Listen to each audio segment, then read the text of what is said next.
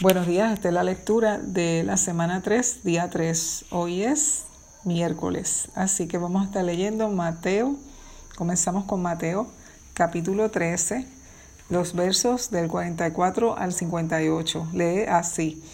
Además, el reino de los cielos es semejante a un tesoro escondido en un campo, el cual un hombre halla y lo esconde de nuevo, y gozoso por ello va y vende todo lo que tiene y compra aquel campo. También el reino de los cielos es semejante a un mercader que busca buenas perlas, que habiendo hallado una perla preciosa, fue y vendió todo lo que tenía y la compró. Asimismo, el reino de los cielos es semejante a una red que, echada en el mar, recoge de toda clase de peces, y una vez llena, la sacan a la orilla, y sentados recogen lo bueno en cestas y lo malo echan fuera.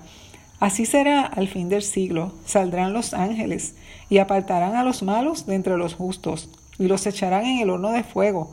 Allí será el lloro y el crujir de dientes.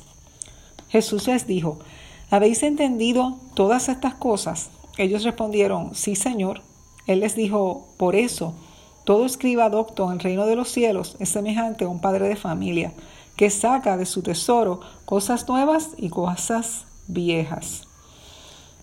Aconteció que cuando terminó Jesús estas parábolas se fue de allí, y venido a su tierra les enseñaba en la sinagoga de ellos, de tal manera que se maravillaban y decían, ¿de dónde tiene éste esta sabiduría y estos milagros? ¿No es este el hijo del carpintero? ¿No se llama su madre María y sus hermanos Jacobo, José, Simón y Judas? ¿No están todas sus hermanas con nosotros? ¿De dónde, pues, tiene éste todas estas cosas? Y se escandalizaban de él. Pero Jesús les dijo, no hay profeta sin honra, sino en su propia tierra y en su casa. Y no hizo allí muchos milagros a causa de la incredulidad de ellos. Vamos ahora a Marcos capítulo 6, versículos 1 al 6. Salió Jesús de allí y vino a su tierra, y le seguían sus discípulos, y llegado el día de reposo comenzó a enseñar en la sinagoga, y muchos oyéndole se admiraban y decían, ¿de dónde tiene éste estas cosas? ¿Y qué sabiduría es esta que le es dada? Y estos milagros que por sus manos son hechos. ¿No es este el carpintero, hijo de María, hermano de Jacobo, de José, de Judas y de Simón? ¿No están también aquí con nosotros sus hermanas? Y se escandalizaban de él. Mas Jesús les decía, no hay profeta sin honra, sino en su propia tierra, y entre sus parientes y en su casa. Y no pudo hacer allí ningún milagro, salvo que sanó a unos pocos enfermos, poniendo sobre ellos las manos. Y estaba asombrado de la incredulidad de ellos, y recorría las aldeas de alrededor enseñando. Vamos a leer ahora Marcos capítulo 4, versos del 35 al 41.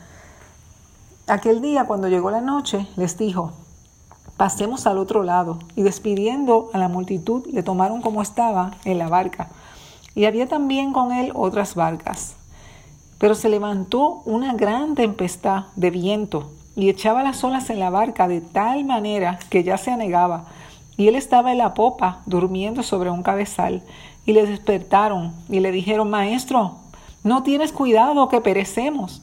Y levantándose, reprendió el viento y dijo al mar, Calla, enmudece. Y cesó el viento y se hizo grande bonanza. Y les dijo, ¿por qué están así amedrentados? ¿Cómo no tenéis fe? Entonces temieron con gran temor y se decían el uno al otro, ¿quién es este que aún el viento y el mar le obedecen? Continuamos con Mateo capítulo 8 versos del 23 al 27. Y entrando él en la barca, sus discípulos le siguieron. Y aquí que se levantó en el mar una tempestad tan grande que las olas cubrían la barca, pero él dormía.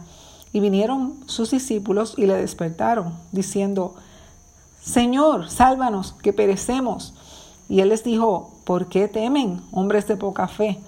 Entonces levantándose, reprendió a los vientos y al mar, y se hizo grande bonanza.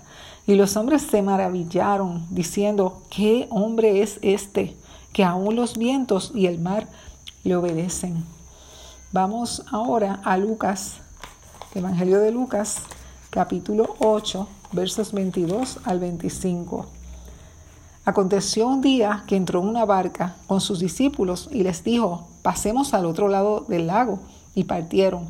Pero mientras navegaban, él se durmió y se desencadenó una gran una tempestad de viento en el lago y se anegaban y peligraban y vinieron a él y le despertaron diciendo maestro maestro que perecemos despertando él reprendió al viento y a las olas y cesaron y se hizo bonanza y les dijo ¿dónde está vuestra fe? y atemorizados se maravillaban y se decían unos a otros ¿quién es este que aún a los vientos y a las aguas manda y le obedecen. Seguimos con Mateo capítulo 8, versos 28 al 34. Cuando llegó a la otra orilla, a la tierra de los Gadarenos, vinieron a su encuentro dos endemoniados que salían de los sepulcros, feroces en gran manera, tanto que nadie podía pasar por aquel camino, y clamaron, diciendo, ¿Qué tienes con nosotros, Jesús, Hijo de Dios? ¿Has venido acá para atormentarnos antes de tiempo? Estaba paciendo lejos de ellos un hato de muchos cerdos, y los demonios le rogaron, diciendo, si nos echas fuera, permítenos ir a aquel hato de cerdos. Él les dijo, id. Y ellos salieron y se fueron a aquel hato de cerdos, y aquí todo el hato de cerdos se precipitó en el mar por un despeñadero, y perecieron en las aguas. Y los que los apacentaban huyeron y viniendo a la ciudad contaron todas las cosas y lo que había pasado con los endemoniados. Y toda la ciudad salió al encuentro de Jesús y cuando le vieron le rogaron que se fuera de sus contornos. Hasta aquí la lectura del día 3, miércoles. Que pasen buen día.